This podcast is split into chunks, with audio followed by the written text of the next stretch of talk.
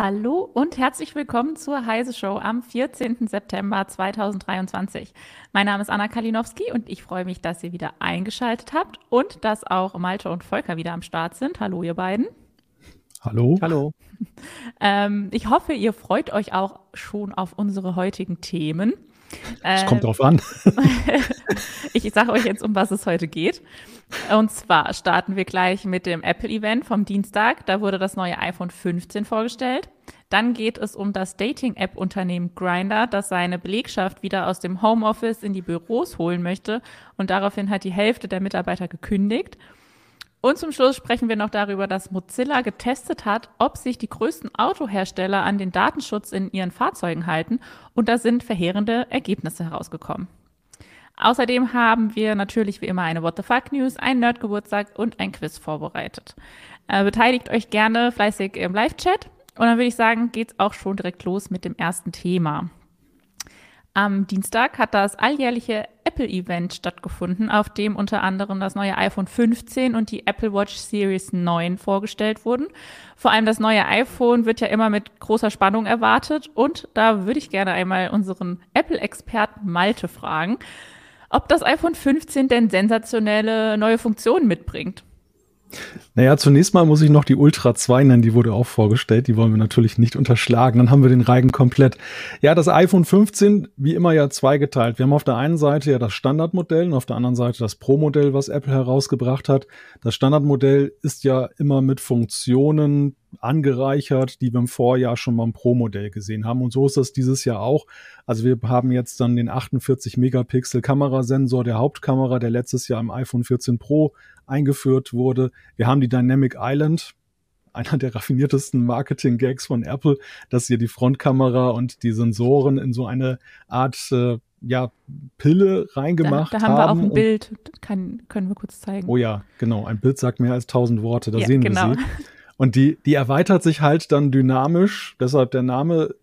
Man kann damit halt Anzeigen auch als App dann dahinter legen. Hier zum Beispiel sehen wir jetzt eine Systemfunktion, wo jetzt ein Anruf eingeht. Aber App-Entwickler können das auch nutzen. Das haben sie letztes Jahr beim Pro-Modell eingeführt. Jetzt sehen wir das auch beim Standardmodell. Ja, und äh, ja, ganz große Neuigkeit, sehr, sehr innovativ. USB-C ist jetzt auch beim uh. iPhone angekommen. Ja, das äh, da, da, da lächelt natürlich so ein bisschen die Android-Welt drüber, die das schon seit vielen, vielen Jahren haben. Ich weiß gar nicht, wann das erste Android-Phone USB-C-Anschluss gesehen hat. Aber Apple hat sich ja lange schwer damit getan, weil sie ihren eigenen Lightning-Anschluss ja hatten. Und es zeichnete sich aber ja schon lange ab, dass es jetzt eben auch bei Apple soweit ist. Ähm, klar, bisschen vermutlich auch angetrieben durch die durch die Regulierung, weil die EU gesagt hat, jetzt mit den neuen Gesetzen, dass USB-C zur Pflicht gemacht wurde. Aber sie haben es ja vorher auch schon beim, bei den MacBooks, bei den, beim iPad Pro eingeführt. Selbst die Apple TV Fernbedienung hatte schon USB-C. Und jetzt so als eines der letzten Produkte ist das iPhone dann auch darauf oder wird darauf umgestellt, wenn es jetzt rauskommt. Also das sind die Standardmodelle auf der einen Seite. Und auf der anderen Seite haben wir die Pro-Modelle. Da ist es dann so, dass äh, dann beim, beim Pro Max dann die Kamera vor allem herausragt. Äh, zum Glück nicht jetzt gegenständlich, aber dass sie jetzt eben einen höheren Zoom-Level hat. Also sie bis zu fünffach jetzt dann Zoom ermöglicht. Auch da ist es natürlich so, dass da Samsung zum Beispiel schon längst 50-fachen Zoom anbietet. Apple ist da mal sehr zaghaft gewesen damit. Aber wer halt aus der Apple-Welt kommt, freut sich über jede Zoom-Stufe mehr, die dann da gegeben wird. Und man kommt jetzt von dreifach, geht auf fünffach, geht aber auch nur bei dem Pro Max Modell, also das teuerste, das Flaggschiff.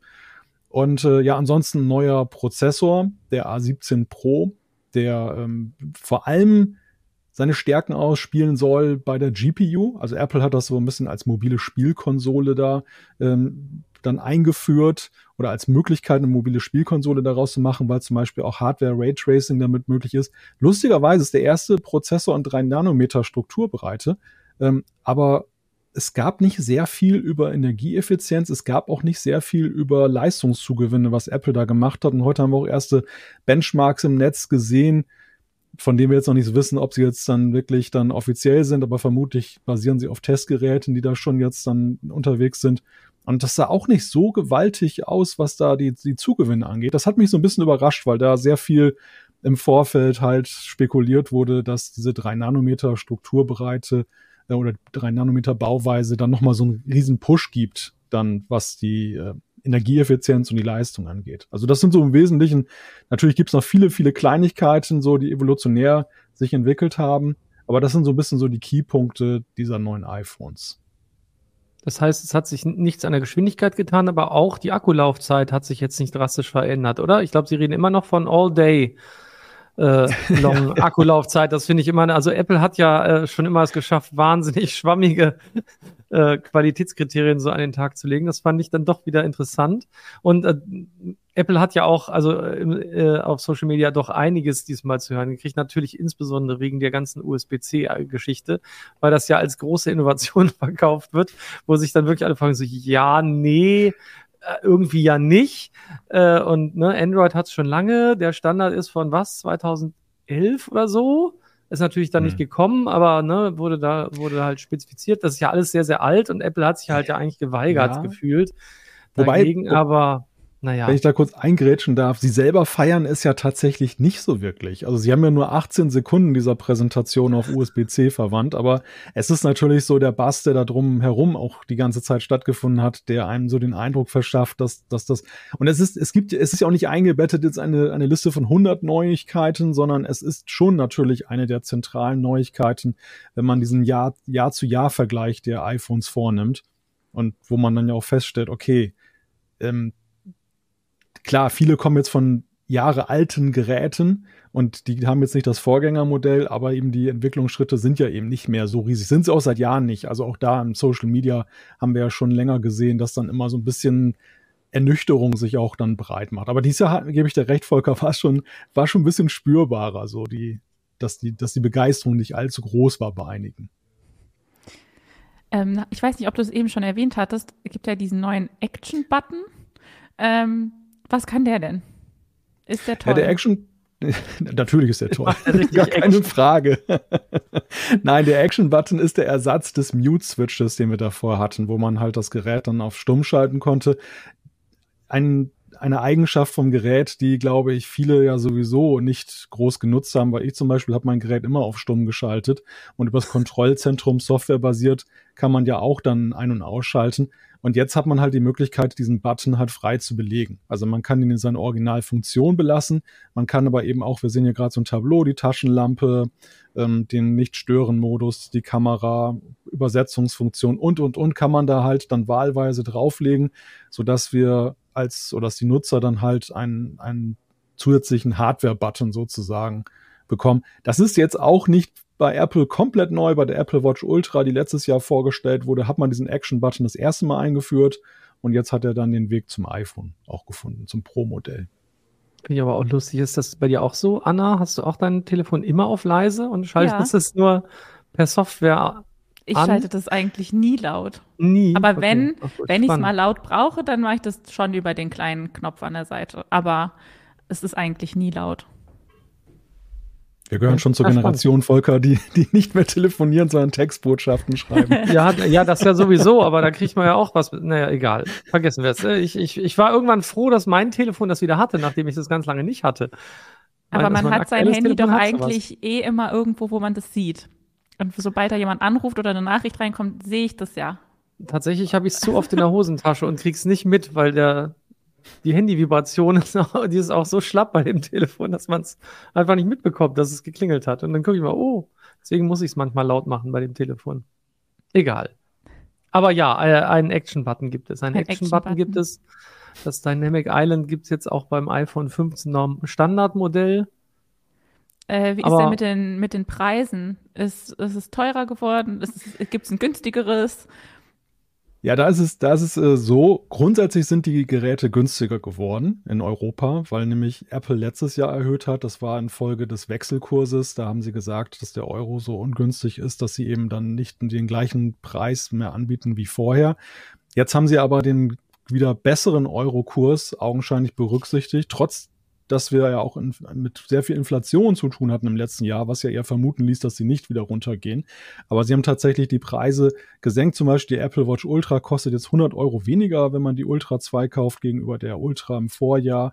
Bei den iPhones sind die Preise auch runtergegangen. Aber, und das ist das kleine Aber bei der Sache, Apple ist ja schon seit Jahren dabei, dass sie eben die neuen Funktionen in höherem Maße bei den so von oben herab sozusagen einführen. Also das jetzt die Standardmodelle, die lange Zeit zum Beispiel den gleichen Prozessor hatten wie das, das Pro-Modell, da ist es jetzt schon seit einigen Jahren so, dass die dann nur noch den Vorjahresprozessor bekommen. Das wie gesagt, pro Funktion ein Jahr später dort eingeführt werden. Und das, äh, jetzt ist es sogar so, dass es da die, die Schere zwischen dem Pro-Modell und dem Pro Max weiter aufgegangen ist. Das heißt, wer zum Beispiel jetzt bei der Kamera den besten Zoom möchte, kann ich einfach, da, früher war es so, Pro-Modell gab es in zwei Größen. Das eine war halt groß, das andere war kleiner und du hattest aber ansonsten die gleichen Hardware-Features. Jetzt ist es eben so, auch die Kamera unterscheidet sich. Das heißt, wer die beste Kamera mit dem besten Zoom-Level möchte, muss jetzt zum Pro Max greifen, egal ob ihm die Größe gefällt oder nicht. Was ja so, ja, in gewisser Weise, weil viele auf die Kamera auch dann scharf sind, dann dazu führt, dass dann eher das teurere Modell dann gekauft wird. Also in gewisser Weise ein iPhone, sag mal das, ich sag mal so, das, das zeitgemäßeste und best ausgestattete iPhone ist jetzt teurer geworden auf diese, auf diese Weise, wenn man es denn braucht. Meinst du denn, man braucht es? Aus deiner, aus deiner Expertensicht, wer, wer, für wen lohnt sich das denn jetzt, so ein neues iPhone 15 zu kaufen? Naja, das hängt ja im hohen Maße immer davon ab und das, das sehen wir eigentlich bei allen Smartphone-Herstellern seit Jahren, dass, dass äh, welche Nutzungsszenarien ich habe. Also wenn ich jetzt dann gar kein Problembewusstsein habe bei meinen Fotos, ich brauche nicht mehr Zoom, ich bin vollkommen zufrieden mit meinen Fotos, muss ich jetzt nicht auf Gedeihen Verderb jetzt ein neues ein Telefon kaufen. Ähm, wer drei, vier Jahre alte Modelle hat, kann schon eben dann, je nachdem, wenn man zum Beispiel gerne fotografiert, sehr deutliche Unterschiede feststellen, wo es sich dann halt lohnt, dann eben auch dann zu investieren. Und da ist es jetzt halt so, dass mit dem höheren Zoom-Level natürlich das attraktiver geworden ist, wenn man jetzt so, also wirklich passionierter Fotograf ist. Genauso wie es ja letztendlich auch so ist, wenn man jetzt Mobile Gaming macht und sehr anspruchsvolle Spiele hat, Apps, dass, dass natürlich die auch von den besseren Prozessoren dann, dann profitieren. Und am Ende ist es natürlich auch mal so nach einigen Jahren, also Apple hat ja, unterstützt ja schon vier, fünf Jahre in der Regel rückwirkend noch die Geräte mit Software-Updates. Irgendwann laufen sie halt raus. Und das ist dann halt auch oft so ein Punkt, dass man sagt, okay, wenn ich jetzt die neueste Software haben möchte mit allen Funktionen, die zum Beispiel auch Machine Learning und diese ganzen Finessen können, dann macht vielleicht wieder so ein Update mal Sinn und dann hat man auch wieder vier, fünf Jahre Ruhe, weil man dann noch Updates bekommt. Und das, das sind so Kriterien, und das ist, das trifft ja nicht nur für Apple zu, das, das gilt ja gleichermaßen eben auch für viele Android-Geräte der, bei, der, bei der Frage der Weiterentwicklung und ab wann lohnt sich für mich ein Kauf.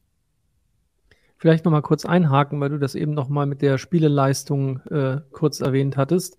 Äh, Capellino hat da was ganz Interessantes gesagt, dass, dass wir tatsächlich noch nicht erwähnt hatten, dass er sagt, dass seines Wissens nach bei dem A17 äh, das erste Mal auch Hardware-Raytracing mit drin ist und das wohl einer der Gründe auch ist, weswegen Apple das so als Spiel, mobile Spielkonsole ja. jetzt anfeaturet.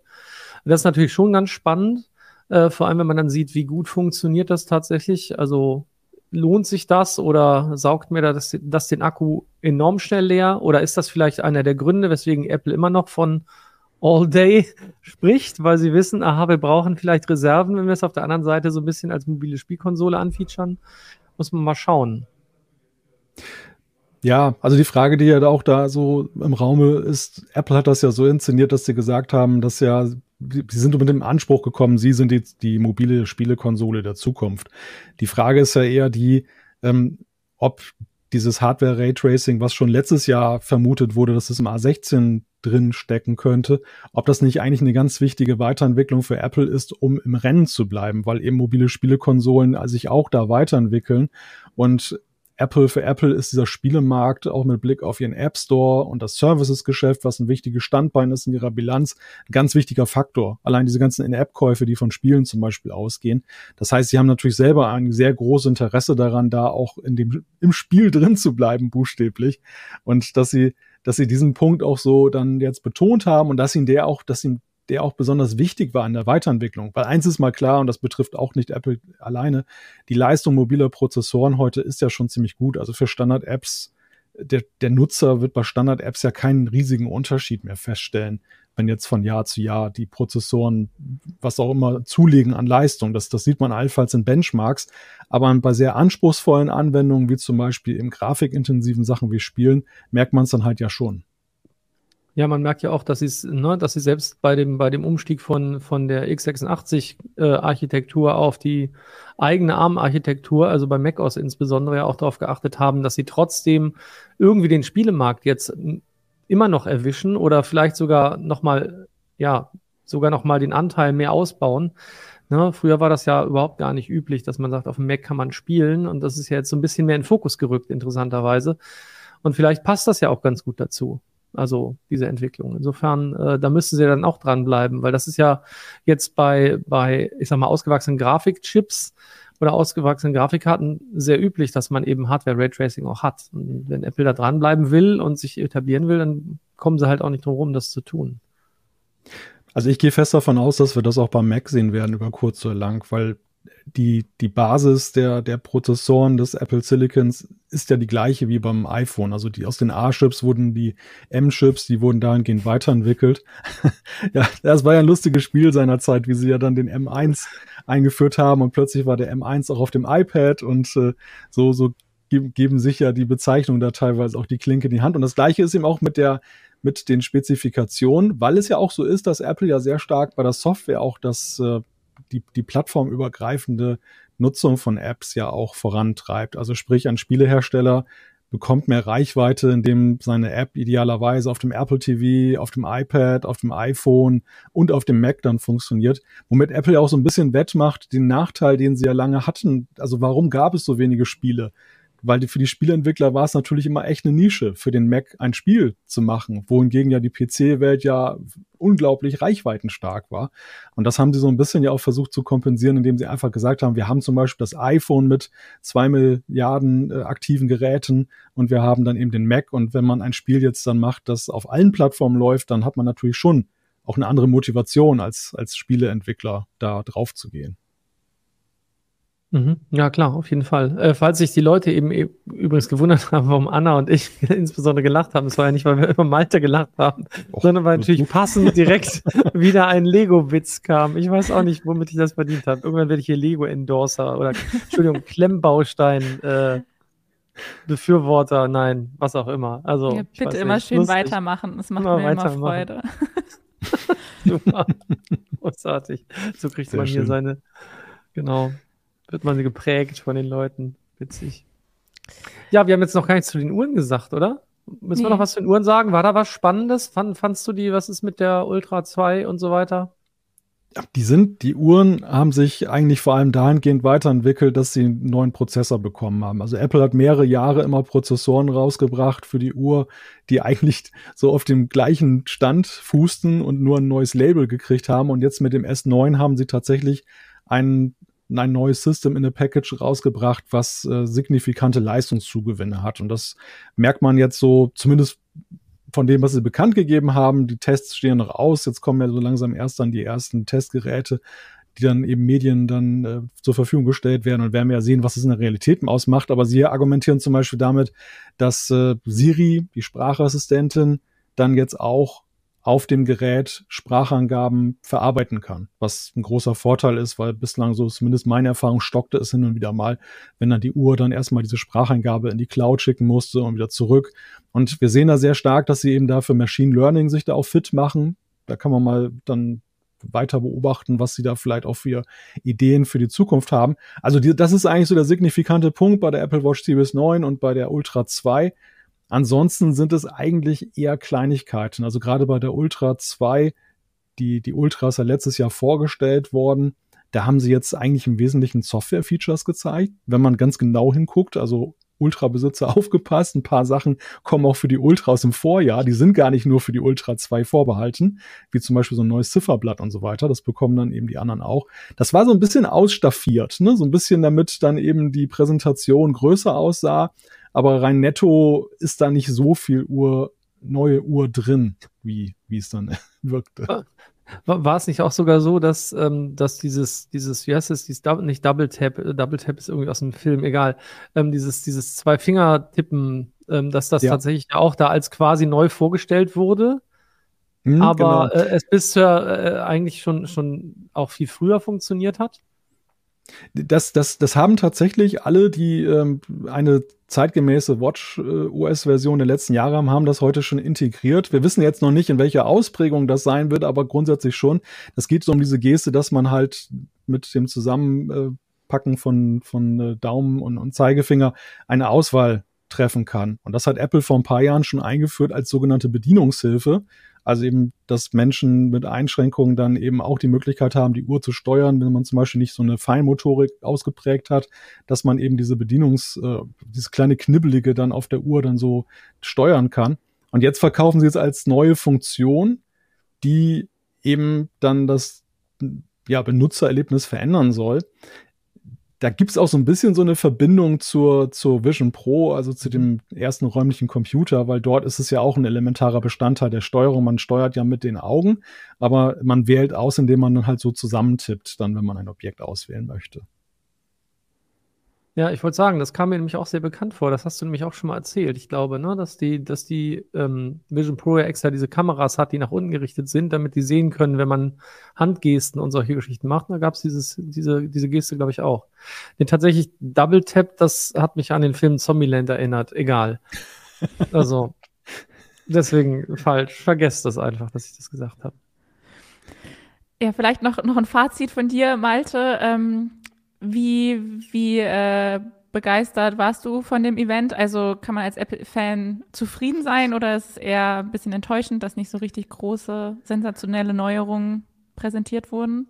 Ja, da, da gehen, also wenn ich in das Heise-Forum gucke, gehen die Meinungen da himmelweit auseinander. Ähm, es, es, war, es war wie in den letzten Jahren, es war ja schon erwartbar, was da kommt. Und Apple hatte jetzt auch nichts in Sachen Hardware in petto, was nicht schon vorher durchge, durchgeleakt wurde. Nur bei der Software, da haben sie ja immer noch so ein bisschen Verschluss drauf. Also mein, meine Meinung dazu ist es eine solide Weiterentwicklung. Die, die haben so ein paar Fäden aufgenommen. Ich finde auch ein paar Weichen gestellt für die Zukunft. Zum Beispiel der USB-Anschluss, auch wenn wir den jetzt ein bisschen verlacht haben, aber der eröffnet natürlich da auch dann neue Möglichkeiten. Zum Beispiel bei den Pro-iPhones kann man jetzt auch eine externe Festplatte anschließen und kann dann in ProRes-Auflösung da drauf aufnehmen. Also da eröffnen sich dann ganz neue Use Cases dann eben auch, die jetzt natürlich nicht jeden betreffen, aber die grundsätzlich erstmal dann nützlich sind. Bin auch mal gespannt, ob Apple vielleicht irgendwann mal da diesen Faden aufgreift, den Samsung ja mit Dex schon macht, dass man vielleicht sogar so eine Art Mini-Computer äh, also wenn man einen externen Bildschirm macht, dann eben aus dem Smartphone macht. All solche Sachen. Man kann auch die AirPods jetzt aufladen dann über das USB-C-Kabel am iPhone. Also das sind alles so Kleinigkeiten und vor dem Hintergrund würde ich jetzt nicht sagen, dass, dass ich enttäuscht bin, aber es ist sicherlich nicht das größte iPhone-Jahr aller Zeiten. Das, das ist ganz zweifellos nicht. Das ist eher so für eine kleine Verneigung vor Bestandskunden, die, die jetzt halt dann eben ein, ein Phone bekommen, was dann wieder ein bisschen zeitgemäßer ist und ein paar Tricks mehr kann. Okay, also eher ein, ein neues äh, iPhone für Leute, die ein älteres Modell noch momentan besitzen. Ja, würde ich sagen, ja. Okay, alles klar. Du hast überlegt, Anna, Nein? Nee, ich habe mir letztes Jahr ein neues Jahr? gekauft. Ich würde sagen, du hast mir letztes Jahr nach dem. ich brauche keinen. Mich, ja, ich kann mich, glaube ich, daran erinnern. Das letzte ich Jahr Ich habe das 14 Pro gekauft. Ich kaufe erstmal kein neues. Du kannst dann ab 17 oder 18 wieder anfangen, drüber Da gucke ich dann nochmal genauer hin, genau. Was dann, was dann lohnt. Alles klar. Dann haben wir, haben wir hier Service äh, gemacht für alle Leute, die drüber nachdenken, ob sie sich ein neues iPhone gönnen. Und dann würde ich sagen, machen wir jetzt aber erstmal mit unserer ersten Rubrik weiter. Die What the Fuck News der Woche. Die What the Fuck News der Woche hat die Überschrift Anzeichen von Bewusstsein bei ChatGPT und Co. Und als ich die Überschrift gelesen habe, habe ich mir äh, tatsächlich gedacht, was ist das denn jetzt? Das geht mir jetzt alles doch ein bisschen sehr schnell. Und steht die Übernahme durch die KI also schon kurz bevor. Ähm, tatsächlich ist ein interdisziplinäres Forschungsteam zu dem Schluss gekommen, dass bewusste KI nicht nur eine ferne Möglichkeit in der fernen Zukunft ist. Das Forscherteam hat 14 Indikatoren für Bewusstsein aufgestellt, die sie aus sechs aktuellen Theorien über das Bewusstsein abgeleitet hat. Aktuelle KI-Modelle wie etwa GPT-3 weisen laut der Forscher bereits einzelne dieser Indikatoren auf und sie halten es für möglich, dass sogar alle Bedingungen für das Bewusstsein von der derzeitigen Technik der KI erfüllt werden kann, äh, können. Äh, bedeutet diese Erkenntnis der Forscher also, dass sich Bewusstsein tatsächlich in einem Computer herstellen lässt? Äh, das kann man tatsächlich nicht sicher so sagen, da es einfach viel zu viele Theorien über das Bewusstsein gibt. Die Autoren des Papers haben den Ansatz des Computational Functionalism zugrunde gelegt, der besagt, dass die Funktion von Bewusstsein darin besteht, Informationen zu verarbeiten und das Bewusstsein nicht ausschließlich auf biologische Gehirne beschränkt ist. Deshalb könnte Bewusstsein also auch von einem Computer simuliert werden. Es gibt da aber auch ganz andere Ideen zu. Und wer sich dafür nochmal genauer interessiert, sollte unseren Artikel da auf Heise Online nochmal nachlesen. Da wird es alles ganz genau beschrieben, warum die Studie vielleicht nicht ganz das aussagt, was man im ersten Moment denkt, dass man das nochmal hinterfragen kann. Ähm, der Hauptautor der Studie ist übrigens auch der Philosoph Patrick Butlin, der bereits seit Jahren in Oxford zu existenziellen Gefahren für die Menschheit forscht und auch diesen offenen Brief initiiert hat, in dem führende Silicon Valley-Größen aus Sicherheitsgründen einen sechsmonatigen Entwicklungsstopp für große Sprachmodelle gefordert haben. Der übrigens ja. nicht eingetreten ist. Nee. Also diese Forderung hat halt überhaupt gar nichts bewirkt, aber. Vielleicht also hat er jetzt gehofft, dass mit der Studie, dass man dann sagt, stopp. Ja, stimmt vielleicht auch nicht ganz. Ähm, äh, was ich gesagt habe, war, glaube ich, ein bisschen ist übertrieben, weil ähm, ich meine, es hat möglicherweise schon auch dazu beigetragen, dass sich eben die Regierungen dieser Welt immer mal wieder mehr mit dem Thema jetzt auseinandergesetzt haben. Einerseits wissen wir ja, dass es die EU-Verordnung zu KI gibt. In den USA geht es darum, dann gibt es jetzt wieder einen Aufruf, ob man nicht weltweit doch mal eine Regulierung hinbekommen muss ähm, also insofern, ich glaube, das hat schon auch ein bisschen was bewirkt, aber eben so direkt hat der Aufruf jetzt nicht dazu geführt, dass einfach ein sechsmonatiger Entwicklungsstopp stattgefunden hat. Ja, aber wie gesagt, also ja, weiter. So. Ja, ich, ich wollte nur flapsig anmerken, ich würde mir ja schon Anzeichen von Bewusstsein bei einigen Zeitgenossen erstmal wünschen, bevor ChatGPT dann auch kommt. Ja, das wäre mir auch äh, deutlich lieber.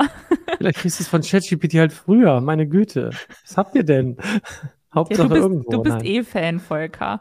Wovon bin ich Fan? Und dann von, von ChatGPT und so. Nee, das Und dann übernehmen, so die, nein, nein. übernehmen die die Weltherrschaft und dann um guckst Gottes du doof. Willen. Ja, das sowieso. Ich gucke auch so schon doof, aber nee, gar nicht. Also wir hatten das, ich hatte das Thema heute schon in einem anderen Gespräch, da ging es halt auch nochmal darum, also gar nicht so sehr um Bewusstsein, aber halt auch wieder dieses Thema Intelligenz und ähm, was macht das eigentlich äh, mit einem, wenn man halt eine halbe Stunde mit so einem Ding chattet und irgendwie das Gefühl hat, äh, das Gespräch ist besser als mit vielen anderen Leuten, dann äh, denkt man so, okay, was sagt das eigentlich über dass du komische Leute kennst. Genau, über die Gespräche, die man möglicherweise führt. Ähm, oder die Frage, was ist Intelligenz oder tatsächlich vielleicht, was ist Bewusstsein? Volker ähm, wartet auf die erste Lego-KI, sagt Capellino. Natürlich. Ja, ein, äh, das Le Legos, die sich selber bauen, aber dann ist der ganze Spaß weg. Ja, Was will ich nix. dann noch damit? Aber dann kannst du, vielleicht kann man dann da irgendwann so eine kleine KI einbauen, die dann halt mit dir redet. Ist dann, oh, endlich redet also, jemand mit mir. So, so eine Weiterentwicklung von Lego Technik ist dann so Lego KI. Die, und die schenke die schenk ich dann Malte. dann hat er, hat er endlich jemand mit Bewusstsein, mit dem er sprechen Oh, schön. Freue mich schon. Großartig. Okay, haben wir ja wieder eine tolle Idee. Kann ja irgendjemand gerne umsetzen. Bis nächste Woche bitte. Wir erwarten, äh, dass bis dahin geliefert wird. Ergebnisse, Ergebnisse, Ergebnisse. Genau, so ist es. okay. Ähm, dann gehen wir jetzt aber weiter zu unserem zweiten Thema. Äh, das Unternehmen Grinder, das für seine Dating-App bekannt ist, verlangt von seinen Mitarbeitern nämlich, dass ab Oktober wieder zwei Tage die Woche im Büro zu arbeiten ist. Äh, Mitarbeiter, die nicht in der Nähe der Büros wohnen, müssten umziehen, meint das Unternehmen. In diesen Fällen hat Grinder sein unter, seine Unterstützung angeboten.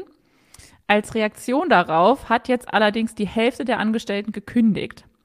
Hat sich Grinder mit diesem Bürozwang also ins eigene Knie geschossen? Es hängt ein bisschen davon ab, welche Leute dann gekündigt haben, würde ich sagen. Nein.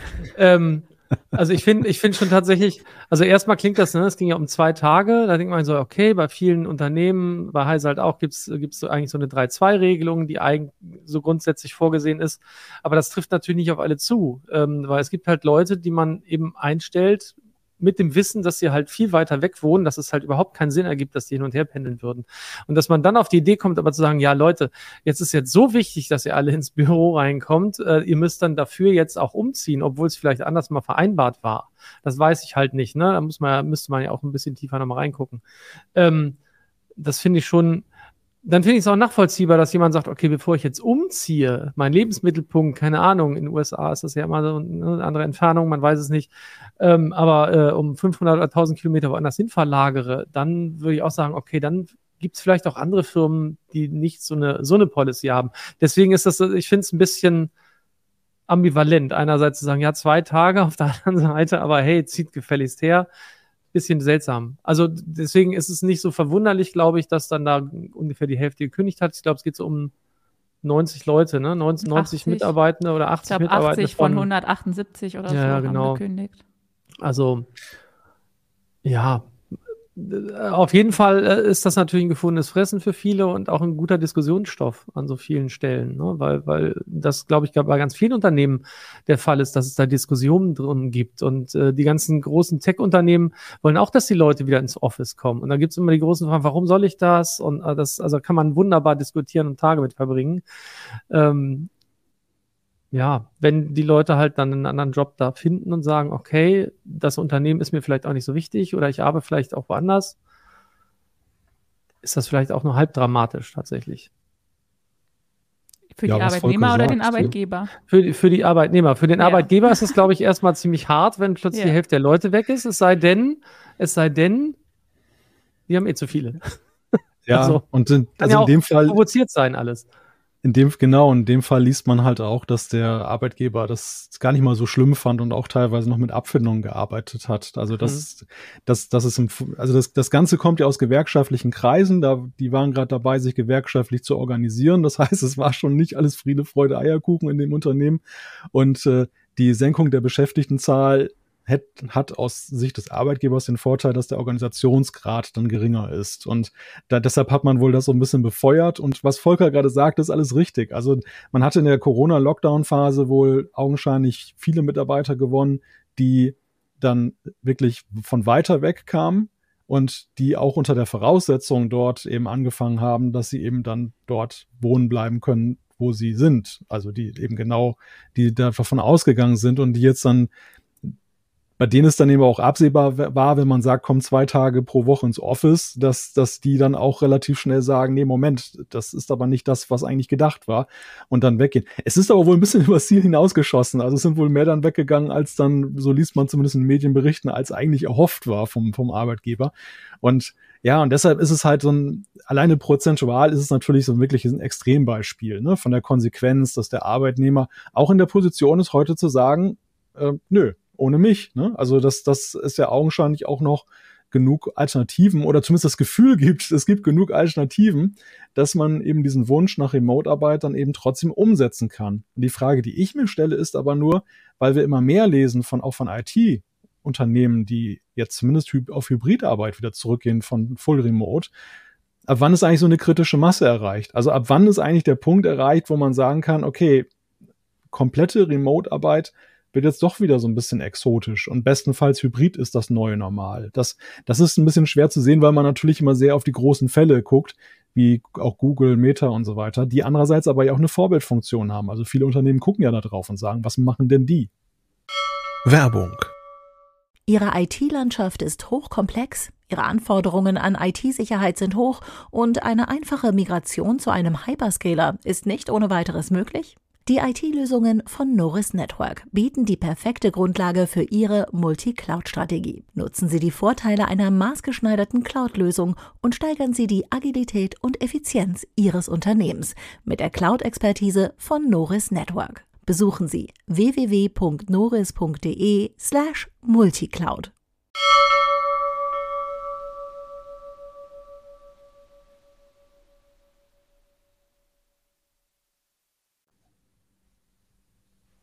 Und die holen die Leute oft wieder rein im Moment. Ne? Also das ist tatsächlich ja so.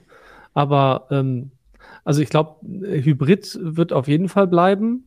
Kann ich mir nicht mehr anders vorstellen. Und wie gesagt, man muss ja auch immer überlegen, ähm, wenn man, wenn man alles auf einen bestimmten Einzugskreis reduziert, dann kriegt man auch nicht unbedingt die besten Mitarbeitenden.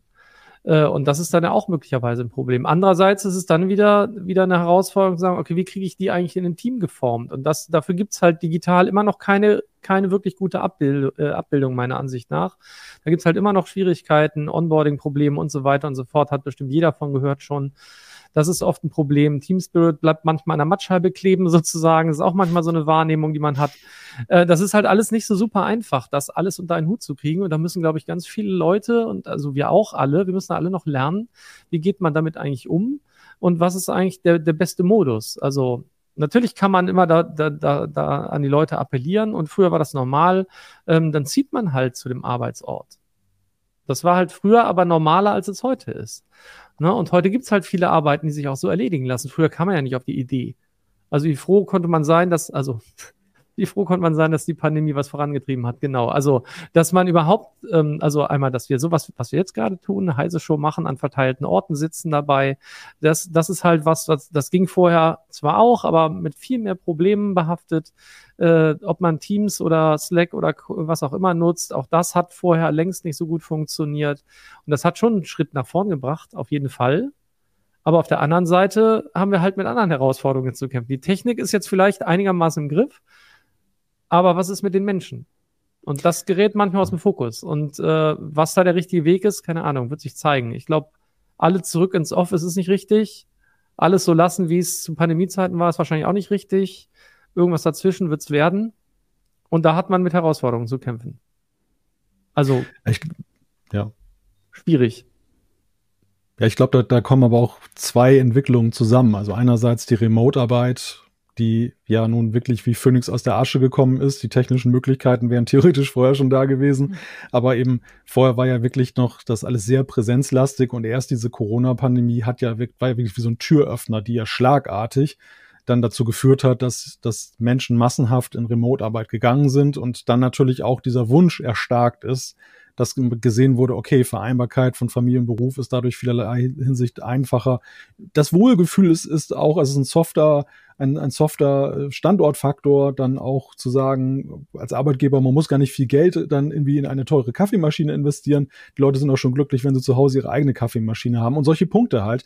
Aber ich bin der Ansicht, selbst wenn die reine Präsenzarbeit dieses Zeitalter jetzt zurückkäme, wäre es trotzdem nicht so, wie es früher mal war. Weil auch, weil wir auch gesellschaftliche Probleme haben. Die Einstellung zur Arbeit hat sich verändert. Der, die Demografie, dass es viel mehr Arbeit, dass es viel mehr Arbeitsplätze gibt als Arbeitnehmer. Also diese Verkehrung von diesem früheren Thema, dass die Arbeitgeber auch ein Stück weit willkürlich machen konnten, jetzt übertrieben gesagt, aber was sie wollten, weil sie, weil sie einfach sagen konnten, okay, wenn du es die Arbeit nicht machst, da draußen stehen 100 andere, die den Job gerne haben möchten. Heute ist es halt umgekehrt. Ne? Also heute findet man in vielen Branchen nicht so leicht mehr eben Leute, sind zumindest nicht so wie, wie Sand am Meer mehr da. Und ich glaube, dass das Herausforderungen sind, denen man sich ohnehin stellen muss in der Arbeitswelt die jetzt aber natürlich dann wie so ein Brandbeschleuniger dann noch dann absolut verschärft werden, weil dann noch diese Distanzthemen dazukommen und wir letztendlich ja dann doch auch festgestellt haben, so, naja, wir sind halt Menschen, ne? Also der, voreinander zu sitzen hat dann doch eben zumindest in einigen Situationen eine andere Güte, als dann eben remote zu sitzen, während umgekehrt aber auch bestimmte Arbeitsprozesse meines Erachtens effizienter zu machen sind, wenn eben nicht dann ständig der Klönclub zusammensitzt und sich gegenseitig ablenkt. Also das muss man ja auch mal sehen, dass es da auch Effizienzgewinne eben gibt. Ja, der sitzt dann teilweise in Chatgruppen. Also das, äh, dann, das nimmt sich ja nicht ja. viel. Also, ja. aber ähm, äh, ich fand, ich fand das lustig, dass du gesagt hast, äh, dass die heute die Arbeitgeber dann suchen und keinen finden. Und das Witzige ist ja, manchmal hat man den Eindruck, egal mit welcher Branche man spricht, das geht allen so. Und da frage ich mich manchmal, wo sind denn überhaupt die Leute jetzt? Was machen die denn jetzt eigentlich, wenn in keiner Branche irgendjemand arbeitet oder zu finden ist? Weil ich, egal wo ich mich umhöre, fast nirgends findet man, äh, finden die Leute jemanden. Die Wo sind nie geboren die? worden, das ist das Problem. Achso, ja, oh Gott, so schnell verschwinden die ja wohl alle nicht, hoffe ich. Da gab es so eine Lücke ja. irgendwie, ja, die jetzt so nach der Pandemie. Das Problem ist, die Boomer-Jahrgänge sind jetzt, gehen jetzt zunehmend raus. Ne? Also wir sind jetzt wirklich so in der, in der Zeit, wo jetzt die, die sehr geburtenstarken Jahrgänge in den Ruhestand gehen und es, es rücken halt jedes Jahr Jahrgänge nach, die nicht mehr so groß sind. Zumindest nicht so das Auffüllen, was, was die Boomer-Jahrgänge seiner Zeit eben dann da an Manpower bereitgestellt haben. Das kann natürlich sein. Aber das ist, ich finde es immer wieder faszinierend. Das egal, wo man sich umhört, egal welche Branche, querbeet. Nee, wir suchen auch, wir finden keinen. Wo sind die alle? Naja, nie geboren. Daran bin ich, auf die bin ich noch nie gekommen. Merke ich mir fürs nächste Mal. Äh, ich würde einmal kurz in die Kommentare schauen. Da hat nämlich zum Beispiel A State of Trance hat da eine Meinung nämlich zu der ganzen Sache und sagt, dieser Zwang zum Arbeiten im Büro hat für mich auch immer diesen unterschwelligen Ich traue dir nicht Beigeschmack. Wenn der Laden mit einem hohen Prozentanteil Homeoffice gut gelaufen ist, warum etwas ändern? Ja, kann ich verstehen, dass das manchmal mitschwingt. Witzigerweise kann man es auch nicht besonders, also ich meine, es ist ja nicht so, dass man, wenn die Leute im Büro sind, die ganze Zeit hinter denen steht oder immer um die Ecke springen könnte. So, haha, ich habe dich erwischt, du machst nichts. Äh, das, das ist es ja auch nicht tatsächlich. Und äh, se selbst das ähm, äh, ist, glaube ich, nochmal anders während der Pandemiezeit.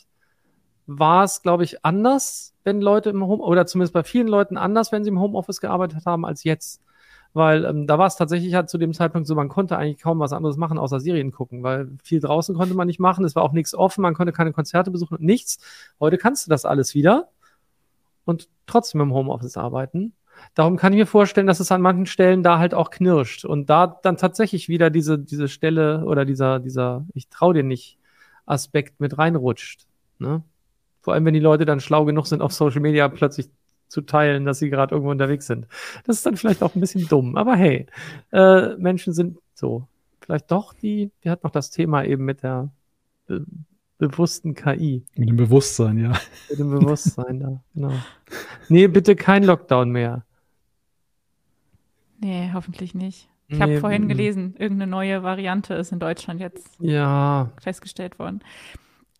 Ähm, äh, Capellino sagt zu dem ganzen Thema, und wenn die Kollegen sich hassen, ist es wahrscheinlich verträglicher, wenn die Faust nur den Bildschirm trifft und nicht den Kollegen. Das, das, das stimmt wahrscheinlich. Ja, also, die beim Homeoffice bleiben. Das sind alle safe. Da sind alle safe. Sehr schön. So, dann gehen wir jetzt aber zu unserer nächsten Rubrik. Da geht es auch entfernt um Homeoffice. Homeoffice. Okay der Nerdgeburtstag der Woche. Wir können auch ja. Wetten abschließen. Um, für was? Na, lebend oder tot? Ach so, ja, mach mal. äh, lebend, lebend. Das letzte Mal war tot. Diesmal lebend. Ja, lebend. Ah, uh, eine Frau. Ja, schon, eine lebende Frau. Schon ein halber Quizpunkt, würde ich sagen. Äh, nee. Bonuspunkt. So, am ähm, äh, Samstag wird nämlich Stephanie Steve Shirley, Unternehmerin und IT-Pionierin, äh, 90. Habt ihr schon mal von ihr gehört? Nein. Ich bin unsicher. Dann erzähle ich euch ein Steve bisschen von ihr. Shirley. Hm. Bin gespannt. Also, äh, Stephanie Shirley hat eine reine Frauensoftwarefirma gegründet, war eine Vorreiterin in Sachen Remote-Arbeiten und ermöglichte vielen Frauen die Vereinbarkeit von Beruf und Familie, was zur damaligen Zeit schon was sehr Besonderes war. Ich habe hier auch ein Bild für euch von der Stephanie. Okay, das ist jetzt aber, da ist sie schon, da ist sie da bestimmt ist sie schon, schon über 80, ne? Ja, ich habe hier auch noch einen, da ist sie jünger. Ach, und wir haben die Remote-Arbeit gemacht? Ist ja krass. Also, ja, das hat irgendwie geklappt. Also ich erzähle euch noch ein bisschen von ihr. Ähm, Stephanie Shirley wurde 1933 in Dortmund in eine jüdische Familie geboren und floh mit fünf Jahren dann vor dem Nazi-Regime nach Großbritannien, wo sie bei einer Pflegefamilie aufwuchs. In den frühen 60er Jahren war sie dann zunehmend frustriert von der Benachteiligung von Frauen in der Arbeitswelt. Sie selbst entwickelte Software für eine Firma, bekam dort aber keine Möglichkeit, weiter aufzusteigen. Deshalb gründete sie kurzerhand ihr eigenes IT-Unternehmen namens F International, in dem nur Frauen arbeiteten. Äh, die Mitarbeiterinnen arbeiteten von zu Hause aus, entwickelten und verkauften Software. Damit sie in der von Männern dominierten IT-Welt akzeptiert wurde, nannte sich Stephanie von da an Steve. Ab ja, 1900 ja. Ab 1975 musste Stephanie wegen einer Gesetzesänderung dann aber auch Männer einstellen. Mitte der 80er Jahre arbeiteten dann etwa 1000 Mitarbeiterinnen und Mitarbeiter für ihr Unternehmen, das einen Umsatz von 7,6 Millionen Pfund machte. 2007 verkaufte Stephanie Shirley das Unternehmen dann für 150 Millionen Pfund, was sie zur drittreichsten Frau Großbrit Großbritanniens machte. Äh, wegen ihrer Errungenschaften als Unternehmerin und im Bereich der Gleichberechtigung wurde sie vom Order of the British Empire zur Dame Commander geadelt und erhielt mehrere Ehrendoktortitel. Außerdem wurde sie als erste Frau an die Spitze der British Computer Society berufen. Seit ihrem Ruhestand 1993 setzt sie sich für wohltätige Zwecke ein und spendete schon über 50 Millionen Pfund vor allem für Menschen mit Autismus, da ihr Sohn Autist war. Ja, krass. Genau. Habe ich echt noch nie von Hier gehört. mit der Queen. Ich tatsächlich auch nicht vorher. Aber das scheint ja eine sehr beeindruckende Frau zu sein. Ja. Das ist ja auch das wieder so passend, ne? dass man sagt, okay, ich mach, ich, ich gründe ein Unternehmen, um damit Frauen besser äh, Job und Familie vereinbaren können, überhaupt in die Arbeit kommen und sonst und dann musst du nachher doch wieder Männer einstellen. Aber so ist es. Irgendwann, ja, da irgendwann irgendwie die Gleichberechtigung geht immer in verschiedene Richtungen. Ja, da gab es dann irgendwie so ein Gesetz, so ein Antidiskriminierungsgesetz in Großbritannien und das gilt natürlich galt dann halt auch andersrum. Ja, auch umgekehrt, klar. Genau. Da haben sich echt so ein, so ein, so ein Head-Battle geliefert, oder? Ja, voll. Also, ich finde auch, noch tauschen ich find auch die, ich finde auch diese Jacketts äh, von der, von der Farbgebung und Mus von der Bemusterung sehr, sehr hübsch. Ja, krass. Krass bunt. Und das von der Queen, dieses Muster, das hat, das hat auch einen Namen. Aber ich habe ihn vergessen. Du weißt ja Sachen. Ja, cool. Ne? Aber ich, ich wusste immerhin, das hat einen Namen, das ist schon mal, fand ich schon viel wert. Hahnentritt, okay. Ja. Interessant. Ja, man lernt hier heute, ne? Merkt er. Krass. Schön, ne? Man lernt was ja. über Menschen, die man nicht kannte und über Bildungsfernsehen. Ich sag's Absolut. dir, Bildungsfernsehen. Demnächst werden wir hier öffentlich-rechtlich. Okay, oh Gott. Genau, aber ich weiß auch, ist vielleicht nicht gut. aber hat ja hat halt gut zu unserem vorherigen Thema gepasst, weil ja, sie halt schon in den 60ern Homeoffice quasi möglich gemacht hat. Ich frage mich, was, der, die, was der Herr im Hintergrund offen, wie das hinguckt. Ja, ja, das ist echt das weiß ich leider auch nicht. Hier gab es die Vermutung über Fax, aber Fax gab es doch da noch nicht, oder? Das, das Ketten zugeschickt oder so. Das Ketten, äh, oh, Floppy Disk waren das dann aber noch ganz schön große Päckchen. Ich finde es so lustig, dieser Mann in der Mitte, wo äh, guckt der gerade, wo, ich frage mich, wo er hinguckt. Auf die Frau im Blau. Meinst du, ja, das könnte sein. Stimmt. Oder er fragt sich, warum werden die beiden da fotografiert und er hat die Queen nicht erkannt. Ich weiß es nicht. Man weiß es nicht. Man weiß es nicht. Genau. Die Stephanie Shirley wird 90. Herzlichen Glückwunsch. Herzlichen Glückwunsch. So, und dann geht es jetzt auch schon zu unserem letzten Thema für heute. Und zwar, oh, ist mein Text weg, da ist er wieder. äh, geht es jetzt um Mozilla. Die haben nämlich getestet, ob sich Autohersteller in ihren Fahrzeugen an den Datenschutz halten. Und das Ergebnis fällt tatsächlich ziemlich vernichtend aus. Geprüft wurden 25 große Hersteller, von denen viele über Sensoren, Kameras, Mikrofone, Telematiksysteme und gekoppelte Mobiltelefone Daten zu Ethnie, Einwanderungsstatus, Gewicht, Genetik und auch sexuellen Aktivitäten sammeln. Erschreckend daran ist auch noch, dass offensichtlich keiner der Hersteller es laut Mozilla für nötig hält, die im Fahrzeug gespeicherten persönlichen Daten zu verschlüsseln. Nissan gibt in seiner Datenschutzerklärung sogar ganz offen zu, diese Daten zu sammeln. Da stellt sich vielleicht zuerst mal die Frage, warum die Autohersteller diese ganzen persönlichen Daten überhaupt sammeln. Verkaufen die die oder was passiert damit?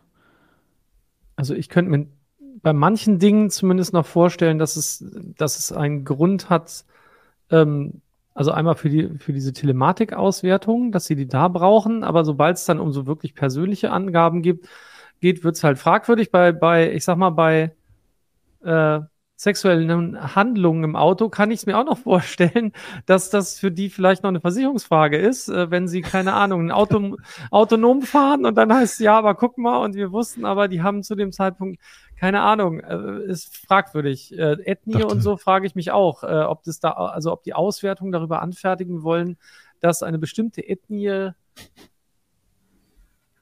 vielleicht ein größeres Risiko beim Fahren darstellt oder keine Ahnung. Das finde ich sehr, sehr seltsam tatsächlich. Also bei manchen Dingen habe ich mich auch gefragt, warum wird sowas gesammelt? Warum fragt man sowas ab? Ja, seltsam. Aber ich finde trotzdem, nichtsdestotrotz finde ich auch die Studie seltsam. Aber. Ja, was, was aber interessiert das Mozilla? Das haben wir eben schon mal kurz überlegt. Warum interessiert ja. sich Mozilla dafür, ob die sich an ja, den Datenschutz halten. Mozilla ist ja auch eine, ist ja auch eine ähm, äh, Foundation, wie heißt das auf Deutsch? Stiftung. Stiftung, danke. mein Gott, man kann schon nicht mal mehr Deutsch sprechen. Ähm, sie sind ja auch eine Stiftung, die sich ja auch für, ähm, für die Allgemeinheit einsetzt und so weiter. Die machen das ja nicht erst seit gestern, sondern die haben das schon über ähm, über äh, E-Health-Apps und solche Dinge gemacht. Also da gibt es jährlich solche Studien, wo sie sich insbesondere vor allem das Thema Datenschutz anschauen und dann wird vielleicht auch wieder ein Schuh dran, äh, nee, draus, nicht dran. Äh, da wird ein Schuh vielleicht dann draus, weil äh, Mozilla ähm, als Hersteller ja auch unter anderem vom Firefox, dem Browser, ähm, da durchaus ein Interesse dran hat, äh, immer aufzuzeigen, dass der Firefox-Browser halt anders als Chrome unterwegs ist und sich da deutlich mehr um Datenschutz und so weiter kümmert. Deswegen ist es oft das Thema Datenschutz und Sicherheit, das da äh, bei diesen Studien im Fokus steht. Ich kann mir von der Motivation her schon vorstellen, warum sie das Auto jetzt so adressiert haben, weil natürlich ja durch die Vernetzung des Autos äh, immer mehr, auch ihr Auto, immer höhere Automatisierungsgrad, immer, das Auto soll smarter werden. Natürlich ja eben auch genau das gleiche passiert, was wir eben bei, beim Smart Home und vielen anderen Dingen auch gesehen haben, dass eben Daten dafür gesammelt werden und die in letzter Konsequenz ja auch dann übers Netz gehen und mit dem Netz verknüpft werden und dann, da wird dann ein Schuh draus. Ja, ich wollte gerade noch den Spaß machen, das mit den Aktivitäten könnte natürlich auch für die Entwicklungsabteilung von Interesse sein, um zum Beispiel bessere Stoßdämpfer zu konstruieren oder so. Ja, hier wurde auch schon, auch schon überlegt, ob es um die Geräumigkeit des Autos gehen könnte. Dazu braucht man dann Daten, was man so alles im Auto machen kann, schreibt niemand. Mhm.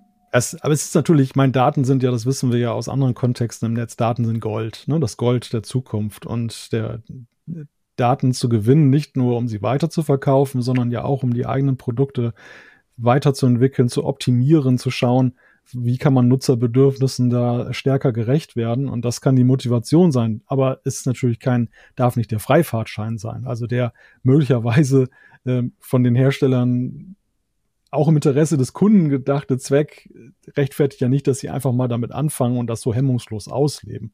Und das ist ja in der Tat eine bedenkliche Entwicklung, weil das Auto ja so ein Alltagsgegenstand ja auch ist und, und unglaublich viel über uns erfahren kann, wenn es, wenn es Daten sammelt. Wir haben übrigens, ja. Willst du, wolltest du gerade sagen, ich da, wolltest du auf den nee, Chat eingehen? Ich, nee, Achso. Nee. Achso, dann, äh, da war was Interessantes, aber sag erst. Ich, was wollte ich denn? Jetzt habe ich es vergessen. Entschuldigung. Okay, dann überspielen wir das jetzt. Ihr spielt ne, geistig jetzt zehn Sekunden zurück. Dann habt ihr gar nicht gemerkt, dass ich Anna völlig unnötigerweise unterbrochen habe. Aber wir haben hier scheinbar Insiderwissen von oh. Drifting Duck. Da steht nämlich, die Daten, die erhoben werden, sind mit Anwälten abgestimmt. Es wird mehr deklariert als notwendig. Sammeln und Verkaufen ist Wunschdenken im Marketing, findet aber real nicht statt. Und das weiß ich recht genau, weil es mein Arbeitsalltag ist, sagt Drifting mhm. Duck. Jetzt wissen wir nicht, wer Drifting Duck ist. Ähm, aber ähm, das ist ja durchaus ganz spannend. Und da steht dann noch ein, ein weiterer Punkt. Erheben und Ausleiten, äh, also der Daten, sind völlig andere Schritte. Also die erheben Daten aus verschiedenen Gründen. Alles ist da laut Drifting Duck abgestimmt mit den Anwälten typischerweise. Und äh, deswegen deklarieren die das dann auch teilweise eben und dann werden solche Daten möglicherweise erfasst. Und äh, wie gesagt, die, die Frage ist ja, wie sehr hat das diese Studie hinterfragt? Und das schien mir nur so ein bisschen oberflächlich zu sein, weil es vielleicht an der Stelle gar nicht so wahnsinnig darum geht, ganz in die Tiefe zu gehen, sondern auch einfach mal aufzudecken und ein bisschen in dem Falle dann doch auch Mozilla wieder in den Fokus zu rücken. Na, das ist ja manchmal ein Vehikel, das man dann nutzt. Äh, man schreibt was über die Leute und sagt, äh, ne, so eine Art, Art indirektes Content-Marketing, was Mozilla da möglicherweise mitmacht. Für die eigenen Inhalte. Also, oder in dem Fall die eigenen Produkte. Aber ist nicht das, was die Autohersteller machen? Also wenn das alles stimmt, was Mozilla da rausgefunden hat, müsste das doch eigentlich illegal sein, oder? Wenn das ohne das Wissen der Leute ja. gemacht wird? Na, wie, wie, wie gesagt, ähm, die, die Frage ist ja, wer liest, wer liest denn, wer liest denn wirklich beim Start eines modernen Autos äh, die AGBs durch? Und das ist ja tatsächlich genau das, wenn du ein vernetztes Fahrzeug hast, wie Malte eben gesagt hat, ähm, dann hängen da unglaublich dicke AGBs wahrscheinlich dran, die keiner, äh, die, die keiner gelesen hat. Und da steht da halt vermutlich auch alles drin. Also wenn das stimmt, was Drifting Duck gerade geschrieben hat. Also ich habe es bei meinem Auto auch nicht durchgelesen. Ich kann mir auch nicht vorstellen, dass mein Auto so viele Daten erfasst, aber ist halt auch einfach zum Glück schon älter. Kauft euch alte Autos, Leute, dann habt ihr das Problem wahrscheinlich seltener, aber die Wahrscheinlichkeit, dass wenn was erfasst wird, ist noch größer, dass es nicht verschlüsselt ist. War der Satz jetzt richtig? Ich glaube, ihr habt verstanden, was ich sagen wollte.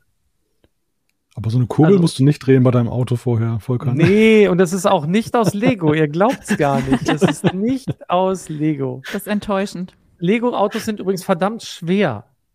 Also es gab Leute, die haben hier so ein, was wurden dann nachgebaut? War das ein Bugatti oder sowas? Ähm, in Originalgröße, er ist super, super schwer gewesen. Und äh, Lego ist dafür vor, gar nicht so super geeignet. Ich stelle mir vor, wie du mit so einem Lego Bugatti hier auf, auf den Heiseparkplatz einfährst.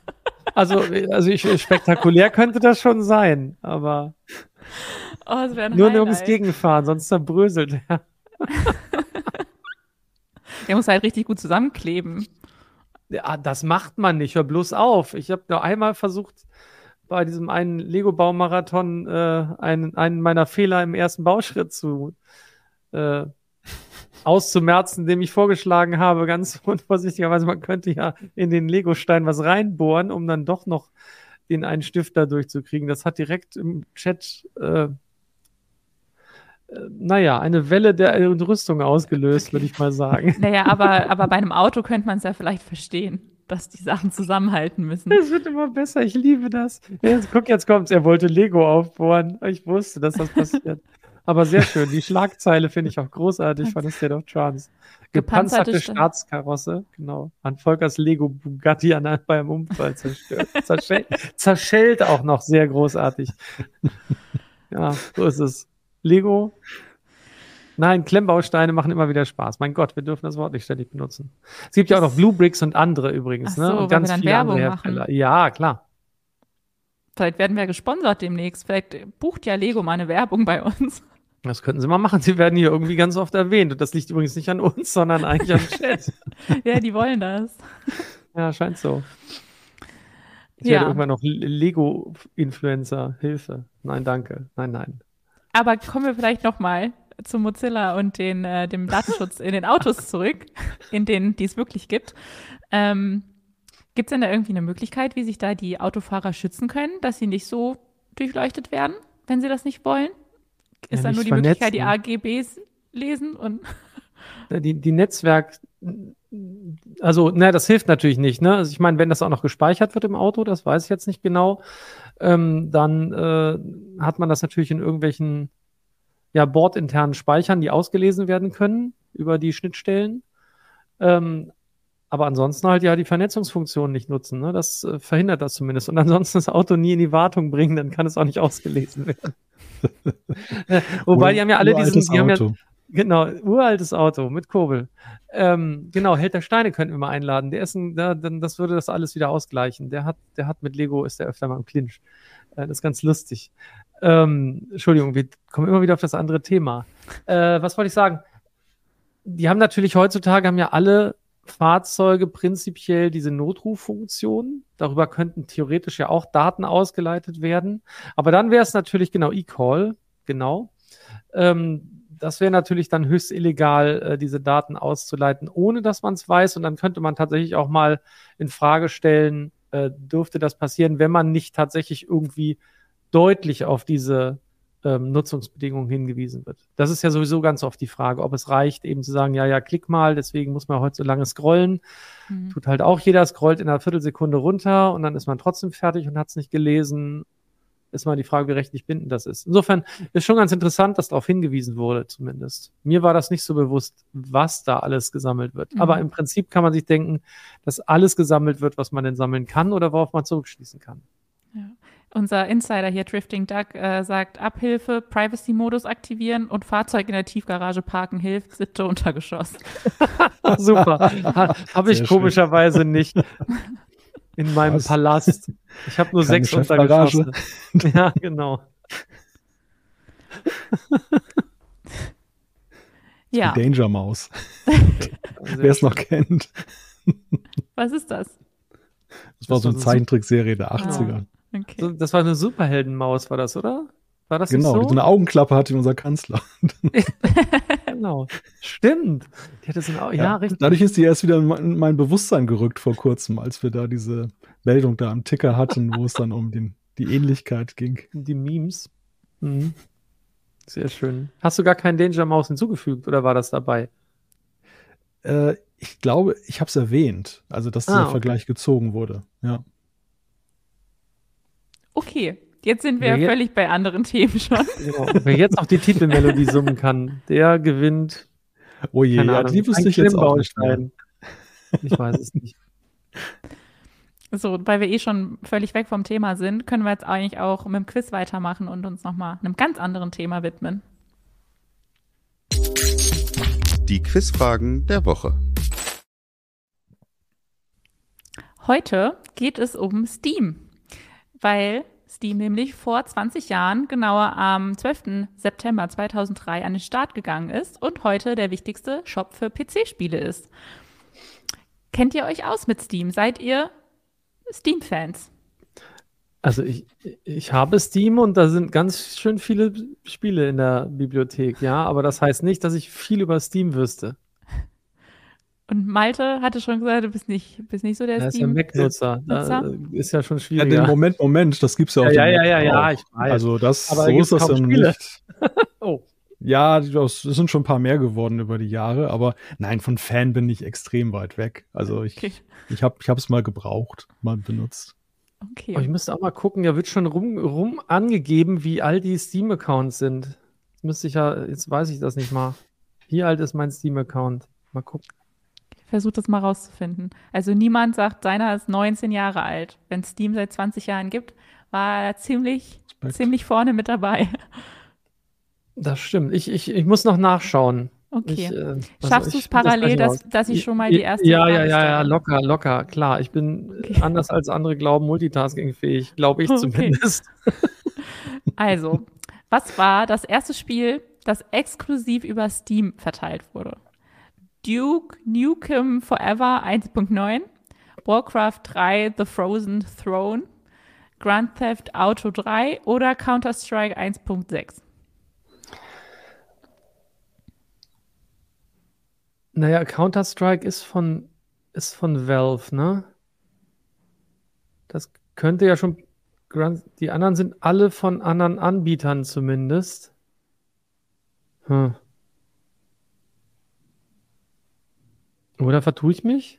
Warcraft? Ja, Duke Nukem war doch viel früher, ne? Das war doch noch Floppy-Zeitalter und CDs. Ja, aber Duke Nukem Forever war doch dieses Ding, ähm, dass äh, quasi also mehrere Vaporware, äh, nee, oder, oder sonstige Account, äh, nicht Accounts, äh, Awards gekriegt hat, weil es quasi mhm. immer angekündigt und nie erschienen ist, äh, in, so, angekündigt okay. wurde und nie erschienen ist. Ich hätte, ich, also Counter-Strike ist zumindest von denen, deswegen, ich hätte jetzt aber irgendwie sowas wie Half-Life oder so erwartet, aber. Ich glaube GTA ich 3 nicht. Nee, glaub, das, GTA, äh, das. GTA ist doch erst mit das war ja sehr viel später so auch ins richtige. Ach Gott, jetzt könnte man noch über das Alter nachdenken der Spiele. Oh Gott, ja. Und ich glaube, Duke, Nukem, äh, Duke Nukem Forever 1.9. Das ist, glaube ich, keine 20 Jahre alt. Also weiß ich nicht tatsächlich, aber also ich habe, ich weiß nicht. Ich finde nicht raus, wie alt mein Steam-Account ist, Leute. Was ist das? Schade. Mein Shop. Ich finde das noch. Wie kann man das denn rausfinden? Kann uns das jemand im Chat sagen? Anmelden muss ich mich halt, und aber ich bin ja auf dem Handy. Ja, angemeldet bin ich schon. Es klappt ja alles also so, so weit ganz gut, aber mein Warenkorb ist leer. Darum geht es ja auch nicht, Leute. Aber wollt ihr, wollt ihr einmal euren 18, Tipp abgeben? 18 Dienstjahre. Ich bin, 18. Äh, ja, und zwar am, hä? Am 19. November 2004 habe ich meinen Steam-Account aufgemacht jetzt. Ja, dann sind es ja auch fast 19 Jahre. Ja, ist nicht mehr so lange hin. Also ich Anna, stehe nicht kann Anna gleich auf Wiedervorlage legen für den Das ist total deprimierend. Hier steht irgendwas von Dienstjahren. Ich habe 18 Dienstjahre. Leute, was ist das denn? Zahlen ich dachte, dir was? Irgendwas, nee, ich habe mich immer nur gefragt, was kriege ich denn für Punkte? Ich habe aber nur 900 XP. Ich habe irgendwas falsch gemacht. Egal. Also, passt Na, wieder, uralter Typ, uraltes Konto. Danke. Ich nehme ja, aus Ermangelung an Alternativen, logge ich jetzt mal für mich D ein. Okay. Ja, ich, also D bin ich ja eh dafür, genau. Okay, ja, äh, im Chat haben auch ungefähr alle für D getippt und das stimmt auch. Das passt für mich halt als einziges. Ja, zusammen mit der Beta-Version erschien im September 2003 Counter-Strike in der Version 1.6 über den Steam-Account. So ist es. Genau, und das war zu dem Zeitpunkt schon, glaube ich, relativ hip und deswegen konnten sie relativ viele Leute halt in Steam reinziehen. Von diesen Ego-Shooter-Freundchen. Freundchen. Fans. Die Freundchen. Okay. äh, zweite Frage. Wozu dient Proton in Steam? Es optimiert die Latenz über das Internet. Es war eine Lizenz, die an für Steam optimierte Komplettrechner vergeben wurde. Damit schützt Steam Spiele vor Cheat-Software oder es sorgt dafür, dass Windows-Spiele auf Linux-Clients laufen. Oh. da bin ich jetzt komplett. Es sorgt mit Proton sorgt dafür. Also die haben ja, die haben ja mal mit den Steam Machines oder wie die Dinger heißen sollten, versucht eine Linux-Variante zu etablieren, ähm, weil sie halt selbst das Betriebssystem nicht mitliefern oder nicht die Lizenz von Microsoft haben wollten und das alles unter Linux zu machen. Deswegen könnte das schon sein, dass es um diese Linux-Lauffähigkeit ging. Optimiert die Lizenz übers Internet? Weiß ich nee. Ich, ich bin dafür, keine Ahnung. Ja, muss ich auch rein nach Gefühl entscheiden. Also Proton klingt für mich so ein bisschen nach Emulator. Deshalb würde ich da tatsächlich dann das mal darauf mal gehen. Ja. Großartig. Also ihr sagt beide D. Schon wieder. Ist immer D richtig? Das ist ja einfach. Dann sagen wir gleich auch D. Gleich mal gucken, was D ist. Beim nächsten. Also im Chat sagen auch alle D und ihr habt wieder alle recht. Ähm, ja. Proton ist eine quelloffene Software, um Windows-Spiele für Linux-Systeme spielbar zu machen, die von Valve, Valve? Und mhm. Codeweavers entwickelte Laufzeitumgebung basiert auf Wine. Mhm. Das ja, war für mich super. alles wieder eine Fremdsprache, aber ihr wisst jetzt Bescheid. Wine, Wine is not an emulator, heißt Wine übrigens. Das ist eins dieser beliebten Open Source Akronyme, selbst, selbstreferenzierenden oder rekursiven Akronyme. Egal. Wine ist egal, nicht wichtig. Ähm, ja, Wine ist halt ein Emulator. Codeweavers ist eine Firma, die sich darum kümmert. Wer, wer macht das jetzt? Warte mal, Crossover? Nee, ist das nicht, ist das nicht auch beim Mac jetzt Codeweavers, die da mit hinterstecken, um die Sachen armlauffähig zu machen? Ich bin verwirrt. Ich weiß es nicht genau. Wir überziehen, das heiße Sportstudio wartet schon. Jetzt hat mir aber, da, da, da traut mir jetzt aber jemand gerade echt was zu. Habt ihr gelesen, was da steht? Ja, ja, weil du behauptet hast, du sagst jetzt wieder D. Na ja, nee, aber es wäre noch cooler einfach. Das ist ja, das, das ist ja schon fast hier. Äh, wie heißt der? Äh, Chuck Norris-Style wäre das ja, die Frage zu beantworten, ohne die, äh, die Frage überhaupt zu kennen. Ja, also das, ist, das, das ist das cool. nächste Level dann auf jeden Fall. Ja, so weit komme ich nicht in meinem Leben. Wir gucken mal, ob jetzt D wieder stimmt. Würde ich an der Entwicklung, an der Entwicklung welcher VR-Brille waren die Steam-Entwickler maßgeblich beteiligt? Ja, HTC gut, Vive, Oculus Rift, Samsung Gear VR oder Google Daydream? Ist nicht D, ist A. Dann bist du leider falsch, Volker, wenn du das sagst. Jetzt Was? D ist schon eingeloggt bei dir. Nein, nein, nein, nein. also Oculus Rift, äh, nee, nee, das war es nicht. Samsung Gear nicht. Nein, nein, HTC Vive ist, ist ja die, die mit Valve gebundelt verkauft wurde auch, meine ich. Ich betätige mich mal als Trittbrettfahrer und werde einfach auch das nehmen. ja, im Chat sagen auch alle A. Ihr seid heute alle sehr, sehr gut. A stimmt, weil die das zusammen entwickelt haben, ja. Genau. Das, das weiß ich zufällig noch, weil ich mal äh, durch Kino in diesen VR-Hype mit reingezogen wurde und wir hier ganz viel mit VR-Brillen rumprobiert haben. Gibt es auch noch sehr, sehr lustige Aufzeichnungen von Livestreams zu wo Johannes, okay. dieser damals noch Maurer, Börnsen, auch hervorragend äh, in 3D, in VR gemalt hat. Der kann das nämlich wirklich gut, sowas. Und da kommen echt, es hat so ein bisschen diesen Style gehabt von, oh Gott, wie heißt der Typ, der mal Nachtsbilder gemalt hat mit den vielen Haaren? Ich habe den Namen vergessen. Bob Ross. Ja, Bob Ross, genau. Es hatte so ein bisschen Bob Ross-Qualität in dem Moment, aber er stand mitten in seinem Gemälde drin. Das war aber, glaube ich, nicht mit der HTC Vive, sondern mit der Oculus Rift. Könnt ihr mal gucken, ist x gibt's Jahre alt. Gibt es da auch 20. Videos von dir? Äh. Wo du irgendwo stehst? Die Abendunterhaltung bei Anna steht fest. Ich, ich, bin, ich, bin, ich, bin, unsicher tatsächlich. Ich weiß es nicht. Das werde ich irgendwann mal nee, rausfinden nee, und das zeigen wir dann in unserer Sondersendung vor Weihnachten. Der Quiz-Sendung. Oh, ich kann ja auch ganz viele irgendwie lustige Videos von dir raussuchen. Es gibt gar da keine. Da gibt es doch bestimmt Videos, irgendwas, wie du Lego baust und so. Da gibt es doch bestimmt irgendwie was. Ja, und dann kannst du kannst die Szene raussuchen, wo ich sage, in dem Moment. Bohrst da durch. Lass uns ein Loch da reinbohren. Kannst ich du raussuchen. Das, ich glaube, das müssen wir raussuchen. Der Stream ist, glaube ich, achteinhalb Stunden lang. Also ist aber ich dann, ja, ich, ich, kann dir verraten, es ist in der letzten Stunde. Ich habe ja auch ein paar studentische Hilfskräfte hier bei mir. so, ab jetzt guckt ihr jedes Scheiß-Marathon. Die, oh, über die ich die freie Verfügung habe, was die tun. Und vielleicht müssen die alle Videos durchgucken, die es von dir bei Heise gibt. Ich weiß nicht, das fühlt sich ein bisschen nach Stalking an, wenn ich ehrlich bin. Das, das macht mich unruhig. Aber das freut doch hier alle.